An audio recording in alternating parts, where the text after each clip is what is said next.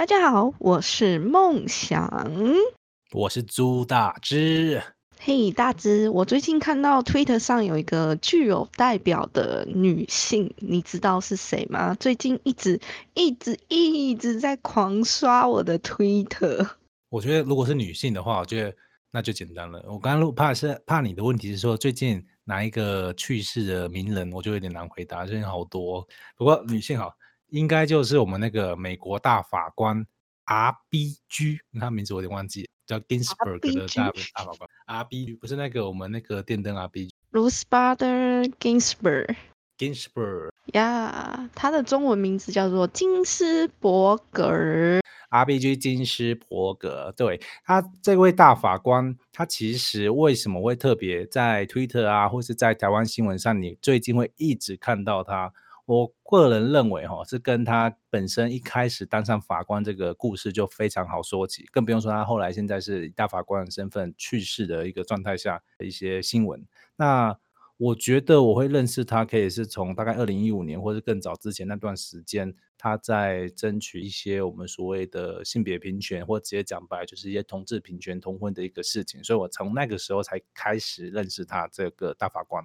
然后也认识到他一个他之前一些我们可以说很励志很有名的一些事情。不过我自己好奇的是，其实我旁边认识到的朋友都比较不熟悉这个 Ginsburg 的大法官的的故事。就他之前拍过一个电影啊，叫做《法律女王》，我有点忘记名字，不过应该就是《法律女王》。他就算我拍过电影，也不太会有人重视到这位大法官之前的一个事情。我想好奇梦想，你自己之前有听过或者是大概知道他的一个故事吗？其实说实话，我不太知道他，但是经过这次的 Twitter 那种刷版，这样人人都在刷版，我不想看，还一直看到，就是首页一直有在讲那个金斯伯格，因为他去世了，真的，对对对，去世真的影响蛮大的。他在九月十八号的时候去世，是因为胰岛素，就是癌症。哦，我觉得胰脏相关癌症的那些，对对，胰腺癌，胰腺癌在华府家中过世，然后他的享年是八十七岁。八十岁，八十岁年纪很大了，蛮大的。他也是一名抗癌斗士，抗癌斗士。对，他在一九九九年就有罹患了大肠癌，然后又肺癌，最后是胰脏癌。会不会太多癌症在身上了？不过他从说他从一九九九年就已经有癌症了。对，他在今年初的时候以为他抗癌成功了，结果七月中的时候。癌症又复发了，癌症真的是蛮麻烦的。可是我觉得他可以从一九九九年一路抗癌到现在，其实呃，以他现在八十七岁年纪，所以我们回推二十前，他也一七岁，也是也有点年纪了。他可以抗癌这么久，我觉得是蛮厉害的。我自己感觉，嗯，蛮厉害的。他也是美国联邦最高法院自由派的大法官，就是女性第二位。那你知道第一位是谁吗？我真心我一开始完全都不知道女性女性大法官，我一直以为女性大法官就是他。不不不，还有第一位，他叫做欧康纳。欧康纳大法官。对，他是美国的第一位大法官，女性的。她是因为失智症，然后退休，享年是八十八岁的样子。八十八岁。对，八八还是八六，我有点忘记了。好，那这就可以再查一下，大家好奇的话可以再查一下。不过就是知道她最后其实退休卸职。嗯，没错。重点来了，那个。金斯伯格他有一个身份让我非常的压抑，超级压抑。他还是一位健身网红，八十几岁的阿妈健身网红。对他从年轻就开始健身，然后一直到他年老。哦，那种一开始就是健身网红吗？你的意思是这个？对他每周三天都要做二十下伏地挺身，我自己都做不到。每周三天要做，而且持续，重点他一直持续在做这件事情。对，你能想象让八十去七岁的阿妈吗？八十七阿妈，然后啊有癌症，然后再跟你那边健健身。对，有没有很酷？我自己觉得很酷。我是后来到最近我才知道他还有这些事情，不然我其实本来不知道他还这么还又是又是人权斗士，然后又是抗癌斗士，然后又是健身网红，他这人身份是非常多元，斜杠青年。应该就是他了，他很优秀。对啊，不过其实我刚刚会好奇的是，应该好奇讲到一个呃退休，然后之前说第一任那一位是退休，然后这一位是一直到去世了，他才算是卸任掉他大法官这件事情。你自己会好奇这件事情，说嗯，做到八十几岁，然后还是大法官这身份，有没有听起来？我觉得是蛮逗趣。乍听之下，乍听之下应该是要退休了。如果我在八十七岁我还在工作，我应该会疯掉。对啊，我也是到刚刚我们我在查资料的时候才发现，哦，美国的大法官跟台湾大法官有这个地方的不一样哎。什么不一样？就是美国大法官他基本上是无任期限制的，你爱当多少，概念上是这样。嗯那很累呢。那真的很累。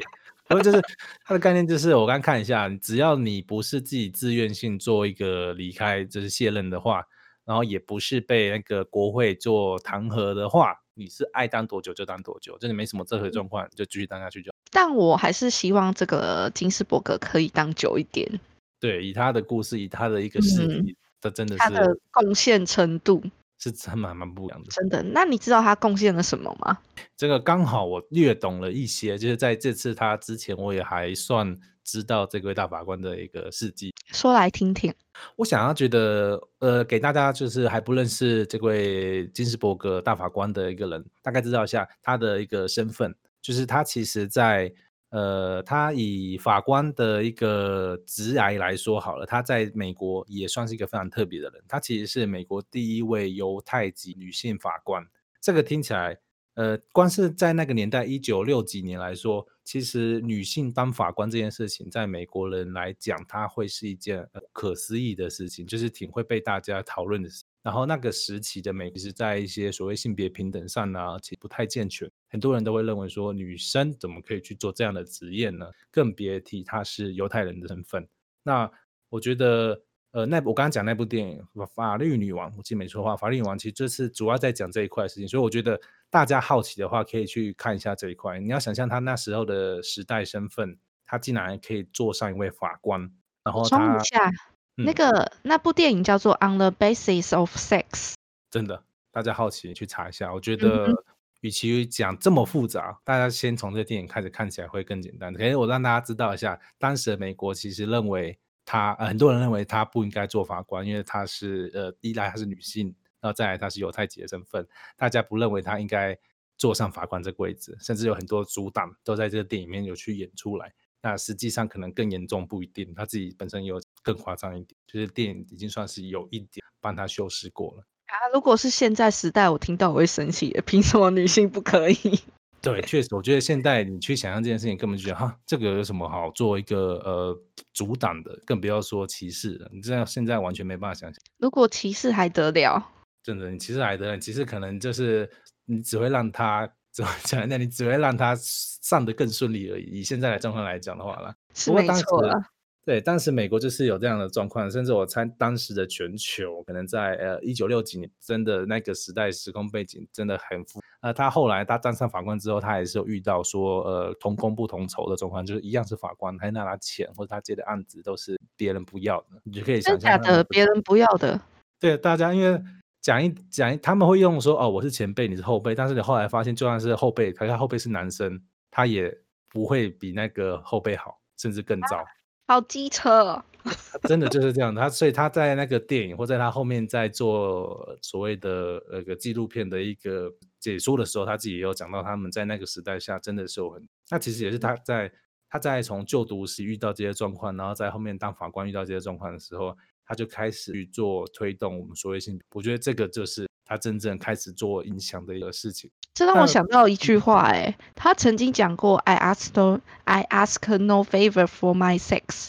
All I ask of our brethren is that they take their feet off our necks。”嗯，他说：“我不要求性别给予我特权，我要求的是男性同胞们将他们的脚从我们的脖子上拿开。”他其实当时他真的是最有感的那个人，他从他就我刚才说就学啊或就业，他一直以来就是。他超勇敢的哎，而且其实很多人觉得是他在搞乱，甚至有些女生也觉得是你在搞乱，你不可以这样，害我们女生呃出事情。就是有其他的女性同胞会觉得他这样太太乱来了。嗯，而且他太懂法律了，所以有时候他们不是在说，他都会说我没有在讨论女性的权利，我说的是男女公民平等的宪法原则。对，这也是他跟其他一些法官比较不同，或是其他我们说呃呃平等的促进的社运分子比较不一样的地方，就他不会是一个用很严重、很积极的方呃，不要说很极端的方式，应该说他不会用一个很极端的方式去做一个呃完全的表述，他用的是一个像刚刚梦想，他是用一个就是有法可有有一个东西去跟对方，然后一步一步对方没办法开口拒绝你。对他就是从这种小小小小的地方让你没办法开口，然后越来越大，越来越大，你就会发现旁边的人开始认同这件事。这个 Ginsburg 他讲是对的，我们可能才是错的那一方，甚至开始就会从他那时候慢慢。这怎么让我想到一件事情，叫做希特勒？某种程度上来说，就是不同方向的做法，一个是往左，一个是往右，但是他就是一步一步慢慢走。他真的也是这样子，所以哪天有机会也可以聊聊看这个呃，我们的狂人之车的，其实也可以讲讲看不同切入点、不同的 做法。可以可以。那其实金金斯伯特、金斯伯格他们他自己就是很清楚，他自己知道说哦，他已经看见。或者他已经感同身受，女性在整个职涯或者在整个生活中、生命中，在当时的一个背景下，就是会被受到压迫。像你刚刚讲的一个很有名言，就是说我们女性，她女性就是被男生踩在脚下的感觉。真心，请拉开你们脚好吗？我是没有，那时候我是没有，真心没有，我真心没有，没事好哦。不过其实会讲，是想要讲的司机，就是他在后来啊，我讲最近好了，就是刚刚梦想提到的一个二零一二零一五，你要不要讲讲看？讲什么？二零一五年什么吗？呃，Ginsburg 他在那个嗯美国的同婚同婚这件事情上有印象吗？我知道二零一五年有同婚这件事情，但是我好像不太清楚哎。没关系，我就直接讲这最近的，其实就是二零一五年呢，就是 Ginsburg 他自己呃有特别就是针对这一块的，因为其实美国虽然说很早就已经开始有这个同志婚姻法化的事情，不过它是因为每一周每一周的状况都不太一样，甚至在呃就是讲二零一五年，甚至在那个时候的之前，很多州都是直接就是不承认这样的一个同婚合法化的事情。那也是因为有有像 Ginsburg 这样的一个。大法官跟其他非常非常多的一个，不管是政客还是政治的家，还是其他社运分子的一个努力之下，美国才开始逐步踏入完全的一个合法化，就很近的事情。我想强调是，它是一个才五年前的事，就离我们真的是很近，而且很影响它非常大，影响大家非常大的一件。我以我一直以为就是美国啊，就是欧洲那边他们的同婚就是很早以前就开始了。哦，对，他们的概念很早以前就一直有，而且就是他们的我说概念是他们在法律上概念很早就有了，但是我没有想到说通过法律会到二零一五年。就是美国，它就是每一周就是呃，你这样子反过来讲哈，因为美国就是一个非常民主自由的国家，而且它每一周每一周规定都可以有很大不同，甚至我们讲一个呃，有些州是有死，有些有些州是完全没有死。你这样讲就现在还有吗？现在还是有，你在有些州犯罪你是不会死的，有些州犯罪你就可能同样一个罪就可能遇到死刑。Oh my goodness！所以这也体现出来美国在他们的民主体制上的不同跟完整性，就是哪怕我今天总统再怎么混乱、再怎么混战、再怎么精病，他讲的什么话也不一定是每个州都会直接就是总统说什么我就做什么。嗯美国体制就是在这个地方上是比较特别的，他们就是一个联邦体制。那联邦其实就是你把它想象成有五十二个联邦，那我就是二个不一个小小国家的概念。但其实我觉得总统好像也没有很厉害。对，其实总统就是一个我们就是统一大家做好事情的人，那朝同一个方向慢慢进，但不会是那个呃总统说什么大家就一定只能做什么的那一个人，就跟某些呃红色国家比较不一样，就是 大家知道我在说。不过，我觉得，不过这就是一个呃民主体制的一个好跟坏，就是它可能在一些进程上，它会是相对比较慢的。像我刚刚讲说，它一直到二零一五年之前，它都还要继续讨论这样的一个合法化的事情。如果同样是在可能其他国家，可能就是我说什么，那就是什么那个概念。嗯哼，那。其实我会想要特别提这个话，是因为其实，在我们台湾前几年才一直针对这件事情有在做讨论，就是同婚合法化这件事情一直有在做讨论。甚至我在今天我在看文章的时候，还是有看到说一个假设了，这是比较假设性的东西，就是说，如果今天呃 Ginsburg 他不存在，就是这位金斯伯格大法官他不存在的话，台湾有办法这么顺利的推广呃成功同婚合法化这件事情，这其实会是一个问号，因为没有一个大国去，没有一个大国去实现这样的事情，我觉得。其他国家很难会去做一个效仿，去做一个讨论。我认为我觉得可以，但是需要很长、很长、很长久的时间。对，我觉得那个进程真的会拉得更长。我相信很多事情也是这样，就是讲真的，有些事情大家也是希望呃大哥先做，然 后我们再跟着做，或有一个有一个范例先做了啦。讲难听点，就是有一个范例先做，不管这件事大哥还是敌人，还是那这范例做的好坏，我们再来讨。可是说实话，我觉得台湾接受度真的很高。对，我觉得台湾接受度本身其实是很高，嗯，超高的。不过我觉得是回到呃这个大法官 Ginsburg 的大大法官这件事情，他在呃算起来就是上前前天而已嘛，大大大前他这样走了嘛，对，他这样离开人世，对，离开人世之后，其实很多事情的影响出来，就是除了我们现在突然间很多不管是台湾人还是美国人，相信美国人应该很多人也不太认识。相信还是会有这种人，嗯，都突然间认识到说，哦，这位大法官在我们在我们这个世界上的影响有多么的大。以外，我特别还特意想到是，接下来他对呃大呃对美国的影响应该也是蛮大。就是接下来空出了这个缺，那我真的有担忧到。你的担忧会是什么？我的担忧是像那种比较之前的比较那种什么堕胎啊，或者是 LGBT 啊，还有移民的啊这些社会议题。他们会变得更保守，就是没有那么的开放。哦，我觉得确实这是这是可能会有机会，而且很多在推特上的一些欧美，呃，不要说欧美，就是美国一些民众，他们都会自己，甚至我看到他们有一些 hashtag，就是就是希望，呃，那希望选出一个更好的大法官，或者希望怎么样，就是选出一个比较好的大法官。我看到很多都是类似类似这种，就是大家除了对这次呃 Ginsburg 的 Ginsburg 的逝世觉得非常的遗憾以外，其实。更担心就是接下来他的大法官会是，因为其实大法官他一直以来都是由总统来做一个，那现在总统就是川普，川普本来就是个相对来说是比较保守，甚至时候过于极端的那一个人，那他选出来的人会不会有这样的呢？这其实真的还蛮人让人蛮担心。这样指的是原本就有五位保守派，然后他如果再提名一名保守大法官，他就有六六票嘞，绝对优势。对啊，因为大大法官本人就已经不多了，那你这样子这样搞一个，只少一个就差很多的概念。对，所以所以我在那个推特上都看到，就是很多人美国人他们都在说这件事情，然后讲完了之后，他们还说请大家记得站出来写信给白宫，然后跟他们讲讲话，怎样怎样怎样怎样之类的。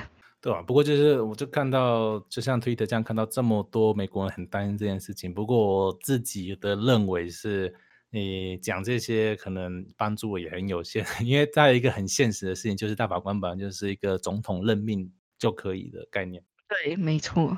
那我自己觉得，依照依照现在川普的一个做法，吼，选出再奇怪的人都不会很意外。真心这样的话，我会我会蛮好奇之后美国的发展事后我要再来追踪一下。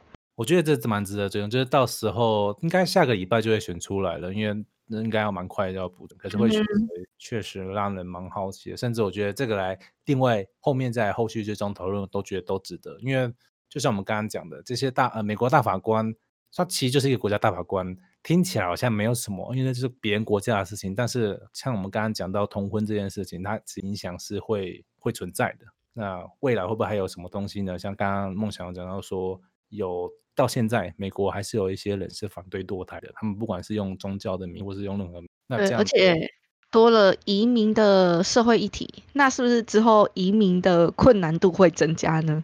啊，对啊，你看现在人家一直要盖墙，盖墨西哥墙，到现在都覆盖，嗯，所以其实我觉得这些。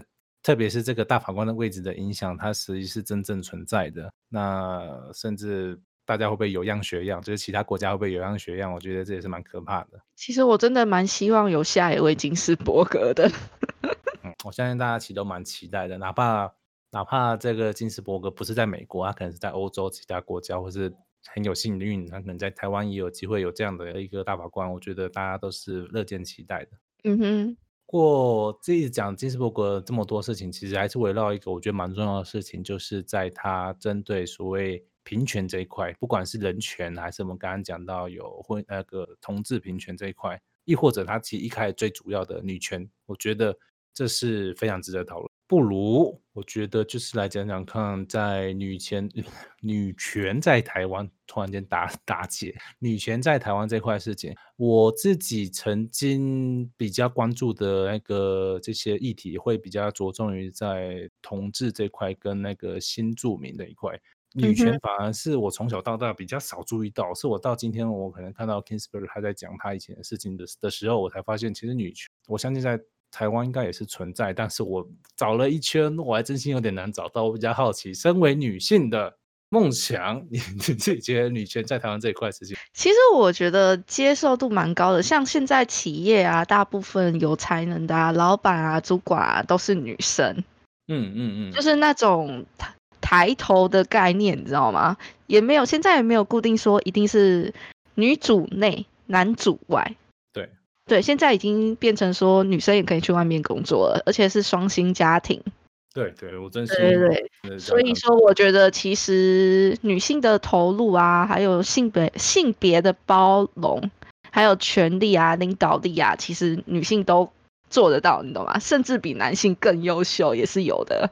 哎，男性更优秀，特别要提这个是怎样？我等下哪天我要做男性平权，跟你讲。不是，我是说，甚至有些，我有说有些，好吗？不是完全 接受。不要，然后不要反过来的话，你们女生踩在我踩我头，再跟你讲。我懂那个概念。几年了？你们说说看。我我也没在踩的，我我我要踩是踩男生好吧？那是一种 play。OK。我不过我懂那种概念，就是其实呃，像你刚刚讲到说。我们其实现在生呃现在的生活算生活嘛，生活或者职场，我们已经很习惯，不一定是男主外女主内，或是女主外男主内，我们甚至不太在乎。我自己的感觉，我们甚至不太在乎性别这件事。我真心在我的感觉跟观察下，可能不管是我说观察，就观察我主管，他们其实就是不加不管，像我主管刚好都是女女主管比较多了。我这是从以前到现在遇到的主管比较是女主管比较多，不过他也不会特别强调她是女的，或者她是男的，或者他是什么，她就是。他有那个能力，他有那个个性，他喜欢在做这个位置做这样的事情，他就做做他做的事而已，他不会特别讲。嗯哼，我认为这好像是我们这一代的一个呃已经习以为常的事情。我觉得就是个基本吧。对我感觉在我们这一块已经算是基本，就是你甚至不会特别要去提它，就是大家认知都一样。嗯，如果哪天你去面试一间公司，然后那间公司跟你说，因为你是女性。我可能会芭蕾，把他那个手机拿起来，哎，那你再说一次好不好？不是有那个什么劳委会哦，是不是？好像是好，好像是劳委会吧？应该就是那些可以去上上层的吗？我觉得是我绝对可以的。嗯，什么什么原因？是因为女性所以没办法工作？对吧？是人家提出啊，我这边开 K 吧啊，那那那那我再 想想看好了。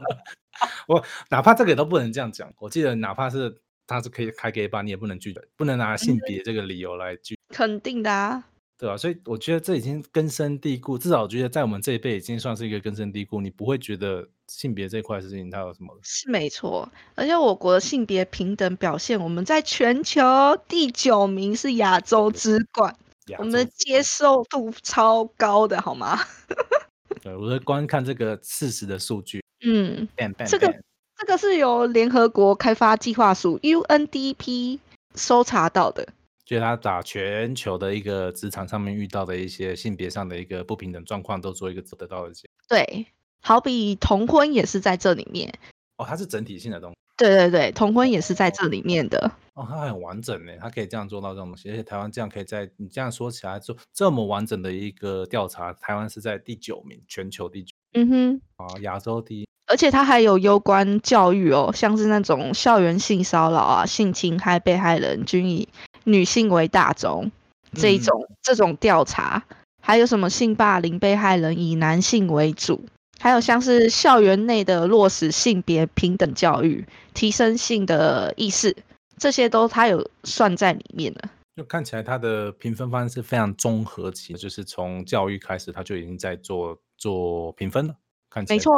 嗯哼，不过就是真的，我觉得这些事实呃事实的数据辅佐，然后加上我们其实两个人的经验，还有包括我们看见的经验，我真的觉得至少在呃女权这一块，以职场来说这一块，我认为台湾真的做的非常完整，而且还越来越好的，我自己的感觉。没错，我也觉得越来越好了。我甚至觉得啊，如果今天去问我们可能再年轻一辈，就是在 可能比我们年轻一轮的人，我觉得他们可能都不觉得这需要被讨论，那不就是一个非常自然到一个你干嘛要拿出来讨论的？我甚至会这样觉得啊，不知道没问过，那我有点好奇自己哪天去问问看。那我们的下一辈呢？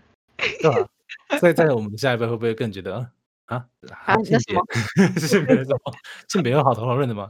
好像没什么好讨论的。对啊，不过我觉得其实台湾在妇女这一块，以前呐、一定还是有她的努力，但是我们找了一下，还是呃我们两个都是花了时间找，但是好像没没有 完全找到什么东西。看起来台湾真的太进步了，真的觉得在这一块，台湾在女权这块真的是可能超前部署。没错，不过我还是有在台湾看到，我们台湾有那个台湾国家妇女馆，然后它还是有特别针对像台湾的职场妇女啊，或是呃家庭妇女，不管你是单身啊，或是什么特殊状况的一个妇女，它有特别针对各式各样的一个妇女的一个心态，或是可能会遇到的事情做一个展览。然后这个展览是一整年年度的展览，今年今年年度的联合展览，它就是联合展览的概念，就是它会在不管是在台湾的国家妇女馆，或是在其他什么相关展览馆，他们都会做一个联合性的年度展录。那大家如果好奇的话，我觉得还是可以去参考一下，因为给你们大家感受看看，台湾其实一直有在针对这一块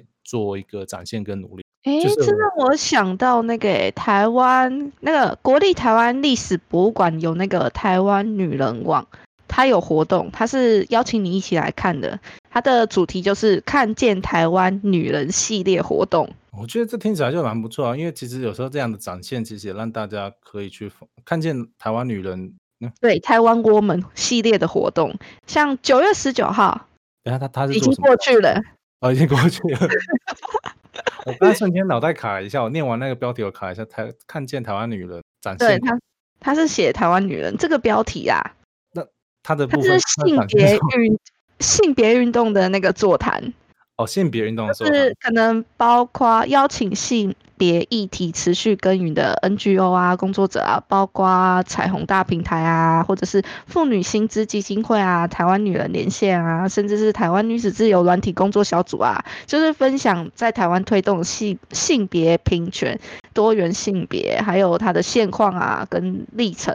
哦，你刚刚突然讲到一个那个台湾妇女薪资，呃，薪资会吧，我没记错的话，薪资会还叫什么什么薪资基金会，基金会？我突然想到，因为其实我自己的工作是跟那个社区会很有相关联的，就是我们常常去做社区的一些活动，这让我想到我其实常常会接触到一些家庭妇女，然后他们真的是相对来说比较年长的，可能对我们来说的话，可能就是呃快要到年轻的阿嬷了吧那种感觉。我这样突然想到，我其实虽然我刚刚说台湾在这一块还是平权做得非常好，不过在可能在那个年纪，可能我说我所谓的年轻的阿嬷，那可能十岁的那一段的人，其实还是会看到他们一些过去的故事，比较传统家庭的故事，其实还是存在的。没错。如果大家嗯想要参加，就是还没有结束的话，有十月十八号，他在高雄市政府社会局的妇女馆演讲厅也会有这一场活动。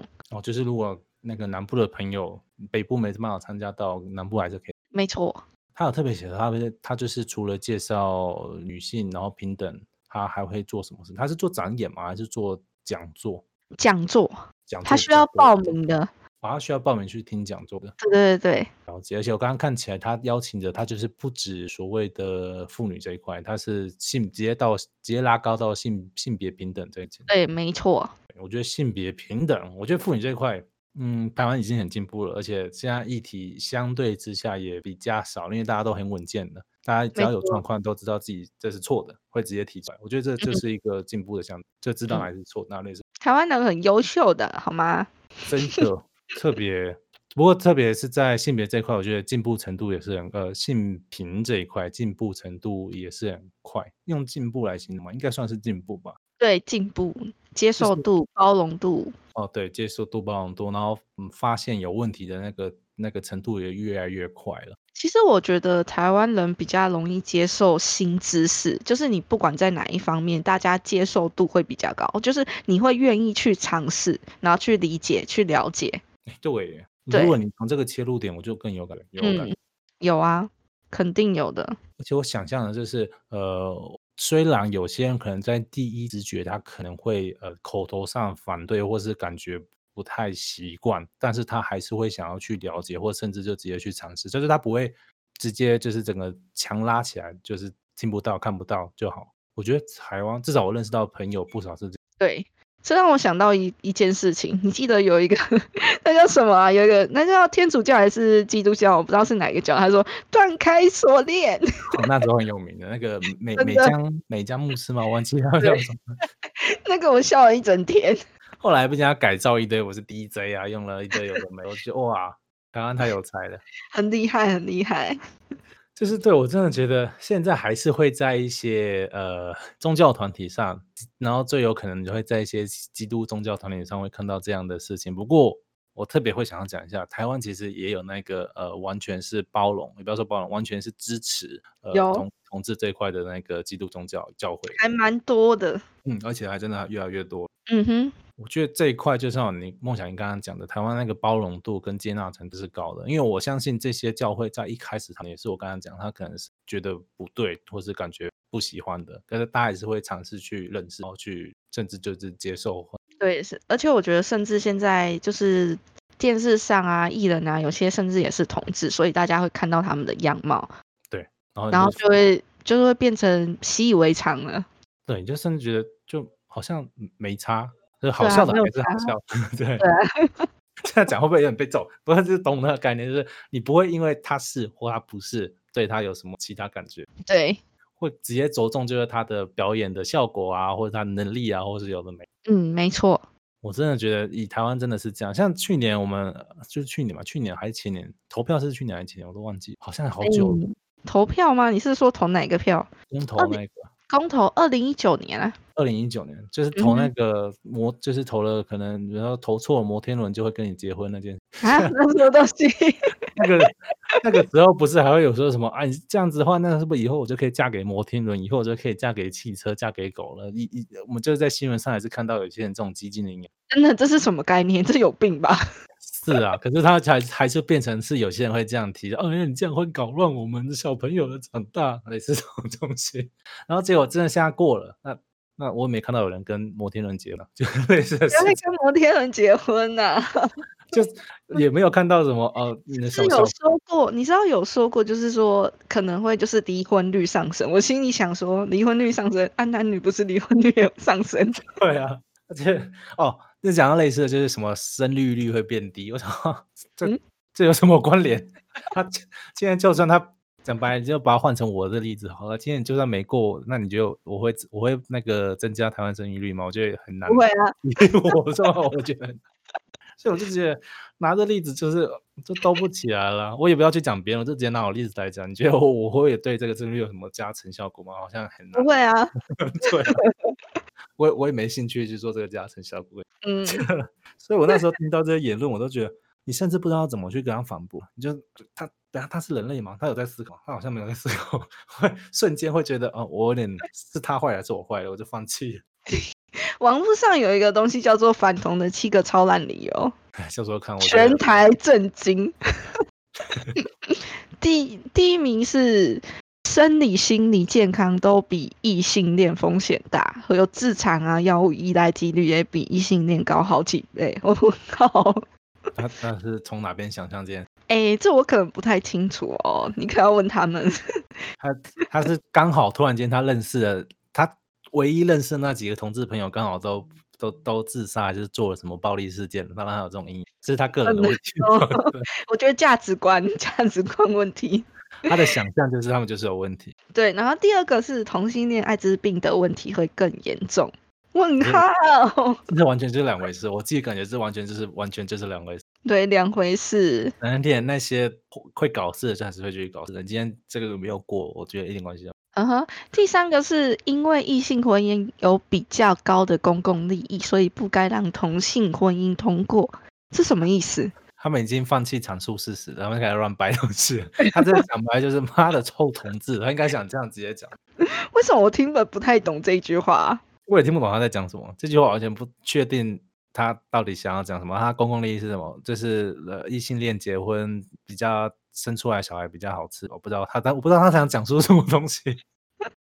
还是还还能，我完全没办法啊，这个我就无从评论。还有再就是第四点，并不是说你跟别人不一样，别人就要配合你，这个才是问号吧？对啊，这我们没有要他配合的意思吧？他怕说，如果今天同婚过了，他也要出柜。他其实他才是深贵，他害怕这件事情。他想说：“啊，靠，我我就想要当深贵，你一直逼我出柜是怎样？啊，怎样？突然间懂他辛苦了，他其实很辛苦。他的论点我好奇怪哦。然后第五点哦，在男女之外的其他性别都是基因突变，这是怎样？啊？他的高中生物没有学好。”不管是男女之别还是雌雄同体，最初都是基因突变出来的。对啊，他他他想他想表达什么？我不知道。啊，他好，他辛苦他了。还有什么？若法律上的性别可以自我心理认定，那只要自己说自己是女的，男生也可以去女厕，女生也可以去男厕，男生也可以不用服兵役了。这句话呢，好像没有什么关联诶。没有关联。可是我大概觉得他想要掰的是说，哎，我今天男生硬说我是女生，那我是不是可以就不用当兵？他硬想要把这种责任义务的东西把它拿出来讲。我觉得他想要挖这个洞，可是挖的很乱，就不知道他在挖什么。最后一个 超好笑的，我孙子如果不再叫我阿公，我会崩溃。好，那你准备，你看你孙子出柜了，跟你这样 跟他讲哦，那你你孙子出柜出爆了，跟你讲，完蛋了，你再也不是阿公了，开始把他逼死。这就是七个最烂的理由。我那时候就看到类似的东西，你真的是完全不知道怎么去做讨论。真的有些人会这样跟人讲，甚至我到那个时候我去去投票的时候，外面呢就是学，因为我们是在学校投票，在最外面那个围墙还是有人在发那个小卡片，教你怎么投票。嗯哼，拿类似的卡片。嗯，我听说有那种就是护家联盟，就是在投票的当天啊，他们站在外面，因为有些老人家不懂，他就直接告诉他说要投几号几号。对，有有有有有有这个我听说过。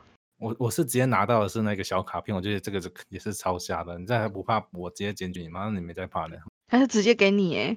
我在想说，我真的真的完全不懂，像你是。看不出我是吗？还是在羞辱我吗？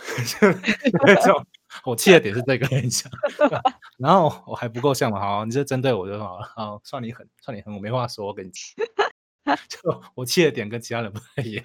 不过就是当时啊，这些事情很瞎的，现在听起来很瞎的事情，在当时其实真的多到一个不行。那现在已经算是过了一年，那那那，请问阿公还是阿公吗？阿妈还是阿妈吗？也还是啊，那那到底在干嘛？我实在是没办法理解他们到底在说什么。阿公变成阿妈这样了，有没有？阿阿公你辛苦了，你是这是什么身贵其实那我没话说。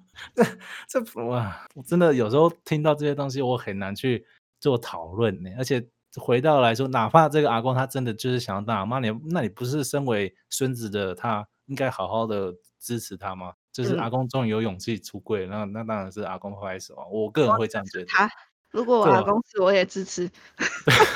类似这种东西，就是我觉得这个，其实他是一个非常可以支持的事情。然后为什么那些人要把它讲的好像这是一个罪恶，还是这是一个什么东西？啊，现在回想起来都特妙。这我不太懂哎。你就没办法用，没办法套入他们的逻辑去思考这种事情。因为有些人不是说我们要去换换。换别人的位置来思来想嘛，我真的换不了，我完全换不了。换位思考，这个换位思考，那这个我真换不了，我完全不懂他在想什么，他有没有在思考都怀疑。换 换位思考前提是他有在思考嘛，我不觉得他有在思考。跟你讲，我全没有感觉这件事情。为反对而反对，这样吗？我真的觉得是这样子啊，因为他们讲的事情完全都没有，基本上全部都没有发生。我不，我 不真的有一种我不知道从头从何说起。甚至我自己在观察，我现在想要偷观察另外一件事情是那个，呃，现在是同婚第一年，我想好奇的是这些同婚的失呃离婚率 有多高？其实我也蛮好奇的，哎，搞不好是多低，好不好？不要说这个。对我只是个人觉得，我可能旁边认识的一些，我觉得，嗯，确定要结婚吗？会有这种想法，就是我看到喽，有没有？你看到了吗？很高，对不对？等一下，马上先先先讲。我也要当那个不能换位思考的。内政部户政司截至四月底统计，开放同婚一年，共有三百六哎三六八五三千六百八十五对办理结婚登记，但有两百二十三对选择离异，呀，这快样也还也还好吧？快十趴了耶。要观察三年呐、好了，也是啊，我觉得不能那么急，但是有些版会离就是会离。对啊，反正现在嗯，差不台多了。那台湾离婚率多少啊？大家好奇自己去查，我 不讨论这事情。我只是觉得这个反而是我比较好奇的，嗯，因为他就其实我就觉得这就是一个正常结婚啊，就跟那些异性恋结婚，那这个同性恋为什么不能结婚？我完全哎，我完全勾不起来。那时候他们在反对的理由到底是都不起来。嗯哼。我就觉得有更多更多是值得大家来讨论的，而不是哎，在这种可是你要想哦，台湾的异性婚姻一年内有十四万对多对哦，结婚离婚有五五五到三万对，所以对照下来同婚比也较差不多，很低，很低，就是平均一百个有六对离婚，一百个有六对，所以大概六趴，差不多。嗯，差不多，然后现在以同温来讲，几乎是快十趴了。嗯，第一年，可是你刚刚讲一个重点，这第一年很难，对啊，要至少三年，我个人还是觉得高一点，哈哈哈我们三年后来看一下吧。以以我的猜测是这样子，来来看看三年，我觉得这个还比较好玩，这还比较值得去讲，因为这个就是一个很值得去，我觉得某程度笑，其实这是可以开玩笑，呃，可以聊聊的。其实他不会有任何人受伤，他就是一讲，哎，哎，你们结婚了，不是是不是要离婚了？这种，嗯，唱衰的概念，顶多就到唱衰。不是有句话叫做“结婚是爱情的坟墓”，结婚的下一步是什么？啊，不就是离婚吗？对吧？人家你你不是，有时候觉得他们逻辑很奇怪。你不是讨厌这些同性恋，那你让他们进坟墓不就没事情了吗？你就这样不就没事情了？就用他的逻辑，用他的逻辑应该是这样子啊。这样说的吗？这样傻傻，他们他们应该就是要顺利通过，然后你看最后那些同志发现呃结婚好烂了，而不想结了，让他们自己不要结。嗯，好，然后就觉得说，我我真的觉得他们的逻辑，但是说到这个，我还蛮好奇一件事的，我要结婚吗？我不要。好，不是，我不是好奇这件事，好不好？我是好奇说，国内同婚有了，那跨国呢？哎，对，对现在不对？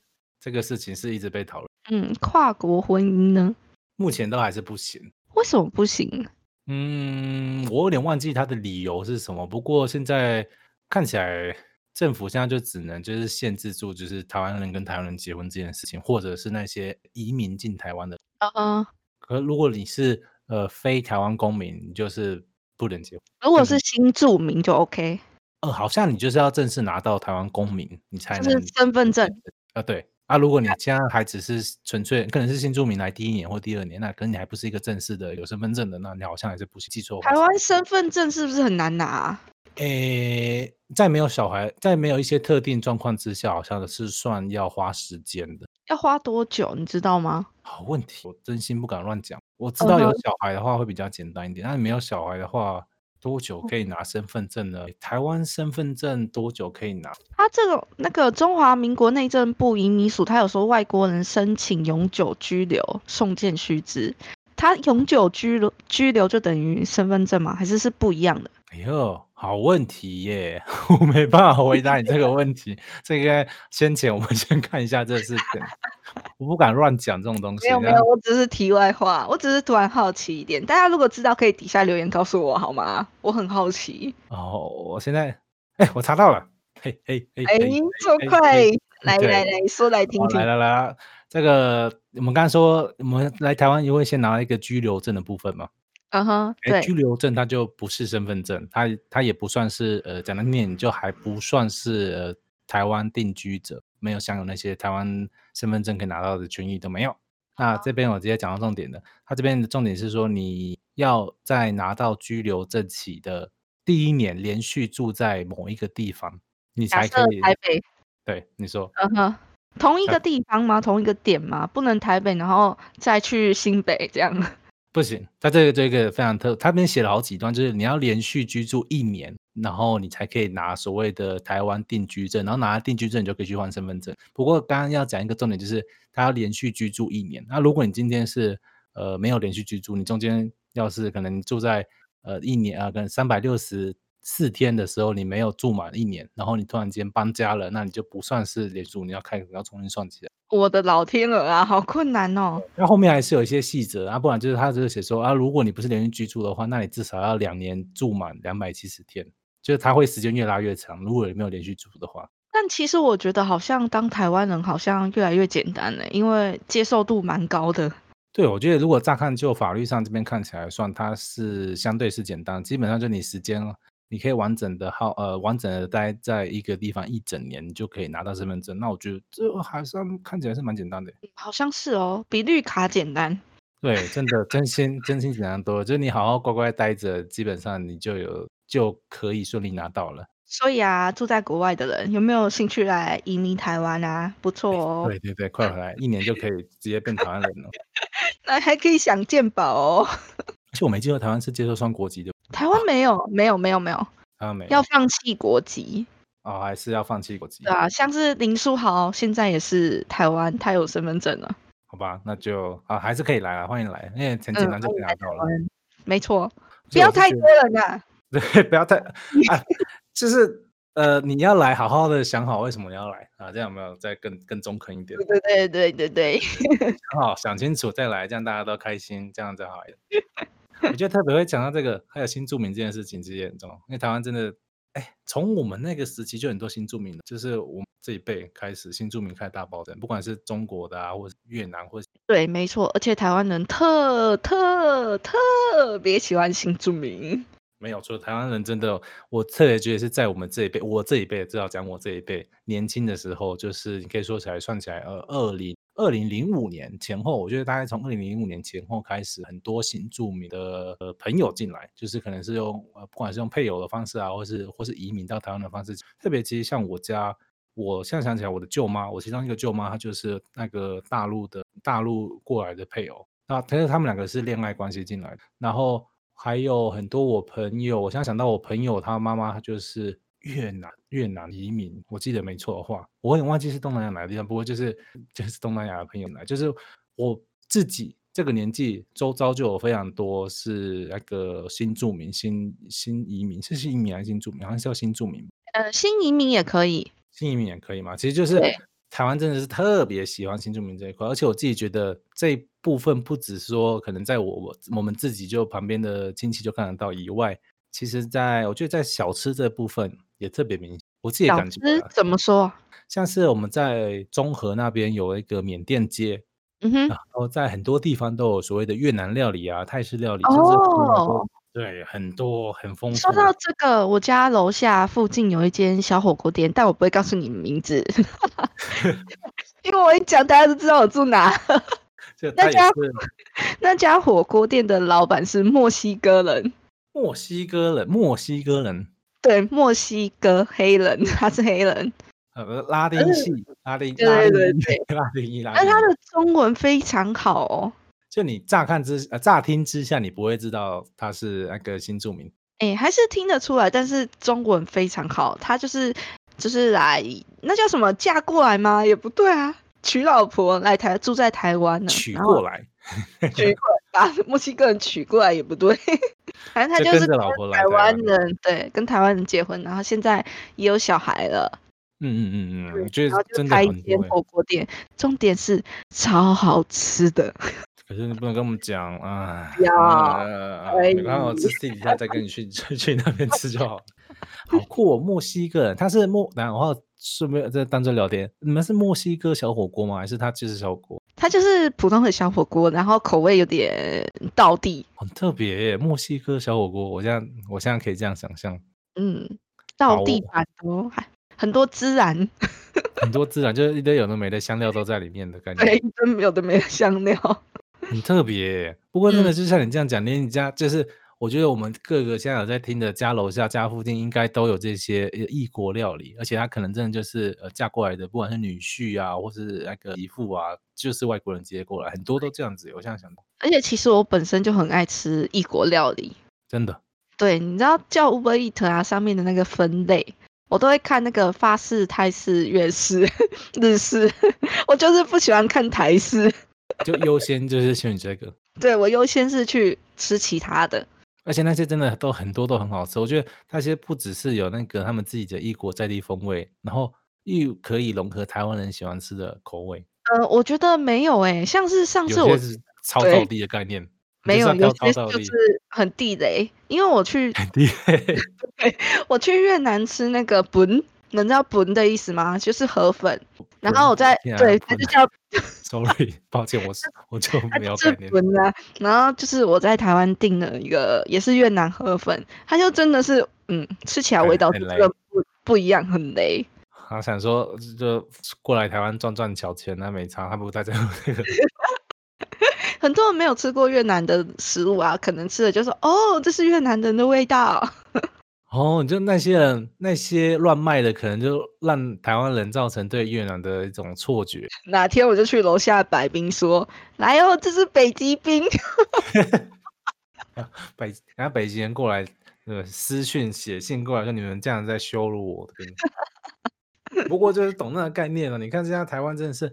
你只要讲吃的，你在台湾就可以看到很多我们新住民过来的一些融合料理或特色料理，然后或是我刚才说我亲戚就蛮多子啊，还有电视节目，像是 WTO 姐妹会啊，WTO 姐妹会啊，这都是新住民的节目，这些节目我都超爱看的。我自己也超爱看 WTO 姐妹，我中午就是 WTO 姐妹开着，我在那边看。可见你们知道吗？台湾人真的超爱新原住民的，好吗？新原住民，对对，超爱。就大家来来到台湾就是原住民的，我真的觉得来到台湾大家是原住。对啊，原来的新住民很棒。不服来战，我我我也是原住民的，不不服来战，这样 跟你讲。反正我真的觉得，就是你像刚刚梦想讲那么多，我真的觉得哇，新住民真的在超棒超棒。所以大家有没有打算移民一下？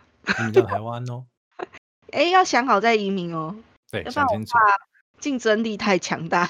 不不不要不要那个害到我，害到我，我比较自私，不要害到我就好了。而且哪天也可以来讲一下那个在台湾遇到的那个呃异国艳遇，那么也是可以这样子。我怎么突然间跳超快，还想这个事情？对不起，我没有我没有在台湾遇到过。没有，嗯，我只是突然想到这个好像可以破埃及来讲，我觉得这还是。嗯，还是大家可以底下留言告诉我们去哪里可以遇到，我们去一下好吗？啊，快点快点丢起来，丢起来，我们很缺，缺很缺很缺朋友 哎，朋友好吗？哦，我是艳遇部分，真的在台湾太多，真的太多这些，不管是纯粹遇到外国朋友，或是要去找异国料理，台湾真的很丰富。真的，而且其实你看那些电视节目啊，二分之一强啊，WTO 姐妹会啊，他们是来自世界各国的国家，所以他们的文化都不同。然后当我们在看电视的时候，我们还可以知道他们的文化。真的，而且他真的其实有时候他们就是素人来讲，他们也没什么好跟你乱讲一通的，而且就多听多看也没什么不行。嗯。像是其实说实话，我的 YouTube，我说实话，我的 YouTube 全部追踪的都是新著名。我很，我也是订阅户啊，或者是什么之类的。对，三元这种。对啊，有。呃，还有像是谁啊，梦多啊那些啊，Justin 啊。那，他们真的很，而且从他们角度上看到的台湾，我觉得有很多都是我们可能住那么久不一定知道的。对，没错，这真的很好。嗯，但是其实我到现在还没有听到说，就是新住民来台湾不爱台湾的。我听到的都是大家超爱台湾诶。对，可能我有听过是一开始是觉得台湾看起来就是破破旧旧的感觉。我有听过那种，可是在住了一段时间，发现台湾人很热情，然后台湾人接纳度很高，然后台湾人真的看都好开心的感觉。没错，就是觉得哇。真的蛮特别的，从他们角度看过来的台湾真的蛮特。没错，所以重点啊，大家赶快告诉我们在哪里可以认识新住民，好不好？不言语，一直强调。不过我真的觉得啊，这些我们刚刚会突然间讲到新住民，有一大块是想要讲说台湾在平权这一块，嗯，很强大，包容性、接受度，对，而且现在持续进步。对，不是我在讲，真的真的好优秀。对我真的会觉得我们下一。下一辈的同学们，或者下下一辈的同学们，会不会更更强大，或者对这种事情是更觉得哦？可能我们现在会不会我们现在的这个这个对话，在过了十几年、二十年之后，我们觉得哇，这些人好保守哦，我也是这样觉得。搞不好保守的人都不见了。呀，对，搞不好真的是。所以我们要先讲出来，我们这不是保守，我们这是在陈述事实，让未来的人知道，好吗？小朋友听懂了吗？对我们这个时间还是蛮辛苦，大家都还在努力的。对啊，如果我们没有这么说，你们会懂这些历史吗？不会吧？真的很重要，而且这真的是有，我觉得有讨论有差。或许未来在课本上会说梦想与知大主说了什么什么话，真的会有差，真的真的就是这种这种东西，其实就是要一直常常被大家提出。嗯，我们是有根据的，有根据的，没有在没有在跟你胡乱的，没错。好了，我觉得其实这次会从那个 Ginsburg。金金什么？我一直让这名字金斯伯格，我还念中文叫金斯伯格大法官，然后一直讲到我们说中间，然后一讲到现在这个台湾的包容性，我觉得一直都围绕着人权这一块。嗯哼，没错。然后在台湾的展现，我是觉得是非常非常明显、突兀，而且持续在进步。嗯，所以我还是觉得很感伤，金斯伯格死亡了。二零二零年九月份，对，一堆明星死亡了。然后今天这这次有一讲了一点，我甚至还觉得会不会下个月有点悲观的，我会这样觉得了。会不会？我我怕的是下一秒就会有谁？真的 会不会新闻打开来，哎啊，会有那种感觉？那你知道就是二零二零年的去世的有哪些人吗？我真的我一瞬间我就想到好几个，像是可能最近台湾比较红一点的，我会说像是。刘真，那个我们的国标舞女王，然后像罗佩颖，因为我很久以前我都很喜欢看她的，又或者是是像是那个日本的那个志村健，我都觉得哇，这几个都是在以前很常看到她在节目上的，现在她也去世了，那种感觉蛮特别，超特别的。还有篮球的那个真的是 好感伤，Kobe，Please come back。对，而且他是在年初嘛，好像刚跨完年就就走了，还是好像没有多久，在一月份。我有点忘记他是什么时候了呢？这就很突然，很早，就是好像刚过完跨年，然后突然间冒出哒哒哒哒哒哒一堆。他好像也是真的，像是今年的今天，最近这几天吧，小鬼黄鸿升，对，为了纪念他，我真的天天都在唱他的歌，哎，唱爆唱满，KTV 连满。没有，我在家唱，不好意思。反 正真的好多，哦我真的是偶像明星 Kobe Bryant 啊，像那种嗯很优秀的李文亮医生啊，对啊，也是推销人，就是啊，这么早跟大家讲这个状况，这个啊，志春健啊，李登辉，对，李登辉前总统。还有那个，你知道那个谁吗？演过《少年派侏罗纪世界》的那个伊凡卡汉，宝莱坞的演员，他也死了。那个男的？对，那个男的，就是演过拍的。武汉病毒死了？好像是哦，很恐怖。我好像有看到，嗯，不太确定是不是。就是很多人都今年走了。哎，我不知道他走了。哦，嗯，突然间，哦，嗯，你现在知道了呢。嗯嗯，因为对他都会有一点印象啊。嗯哼，好吧，OK。好吧，你受惊吓了吗？稍微有一种哦，嗯，就是跟刚那种感觉是，就是从以前会一直稍微关注的，然后突然间他就一种一种觉得哎很意外，跟一种哎我是变老了感觉，我不知道都有都有一点点感觉，没错，确实蛮特别的。反正我们现在离二零二零年的结束好像还有一阵子，嗯，大概两个对，差两个多月嘛。所以大家记得要好好把握当下，爱惜生命，珍惜现在。你现在还旁边，不管是朋友啊、家人，现在都还在的，我觉得随时随地好好照要不我们来发起一个运动，叫做对你身旁的人说 “I love you”。我觉得可以啊，不然对啊，你不敢做，你再打个赖也好，打个赖总行了吧？你不用跟我们讲，就自己打打赖，觉得很传个贴图。哦，对啊，传个贴图也好，就是莫名其妙传个爱心贴图，你也不要理他，怎么就想就想传 也也好啊，你不敢讲话，我觉得这样也倒可以。没错。好了，这个确实二零二零还蛮混乱的。你不过二零二零虽然说很很多事情，不过像我们刚刚讲的，很多事情都还是你可以做的，不管是打个电话，或是找他，或打个 line，就跟所有事情一样，它都会有可能一个结尾。好比我们今天的 podcast 也要做一个结尾的，对吧？没错。好了。感感恩的结尾，配着感恩的再见。感谢大家今天的收看，我是梦想，我们下次见，拜拜，拜拜，拜拜。